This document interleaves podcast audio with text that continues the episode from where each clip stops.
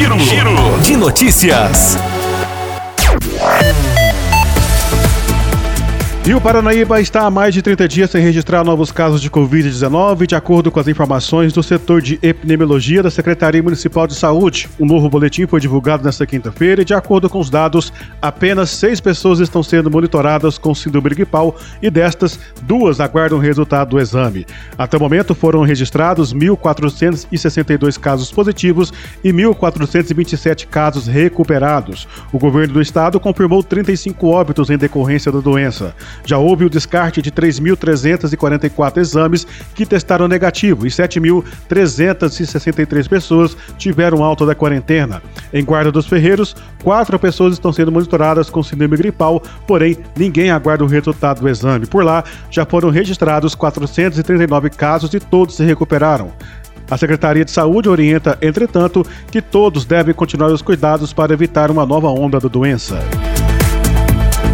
O mês de outubro foi marcado com o retorno das atividades das oficinas de violão que são realizadas pelo CRAS, no Serviço de Convivência e Fortalecimento de Vínculos, tanto na cidade quanto na zona rural.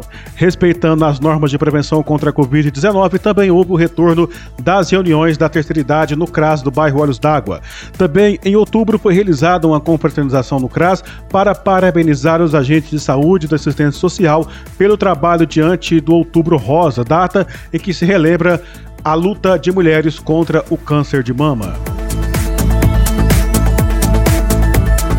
Foi realizado no último fim de semana em Patos de Minas o segundo desafio Dux Epic de mountain bike duplas.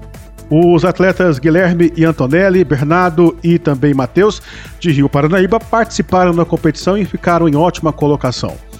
Os irmãos Guilherme e Antonelli ficaram em segundo lugar, Bernardo e Matheus em quarto lugar e ambas as duplas trouxeram para a cidade, além de troféus e medalhas, alguns brindes que foram dados pela organização da competição. De acordo com Guilherme, é uma alegria e satisfação participar das competição representando o Rio Paranaíba. Sentimento de alegria e satisfação em poder estar representando o Rio Paranaíba nas competições, ressaltou o atleta. Ele destaca ainda que foi segundo lugar na categoria estreante.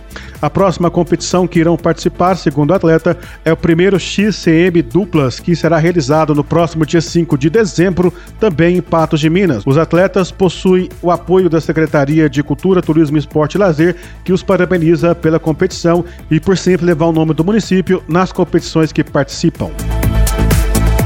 Os irmãos Guilherme e Antonelli Bueno voltaram a fazer bonita em mais uma competição da região. Desta vez, eles participaram do segundo desafio de mountain bike em Campos Altos e destacaram entre os cinco primeiros em suas categorias. A competição foi realizada no último dia 8 de novembro e contou com a participação de diversos ciclistas da região em um dia de muito lazer.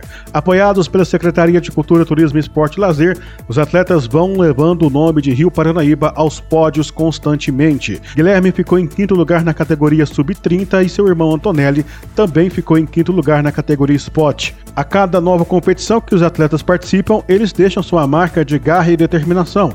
A administração municipal parabeniza os atletas pelas excelentes colocações e deseja que ambos continuem brilhando no esporte. A qualquer momento de volta com as principais informações. Giro, giro de notícias.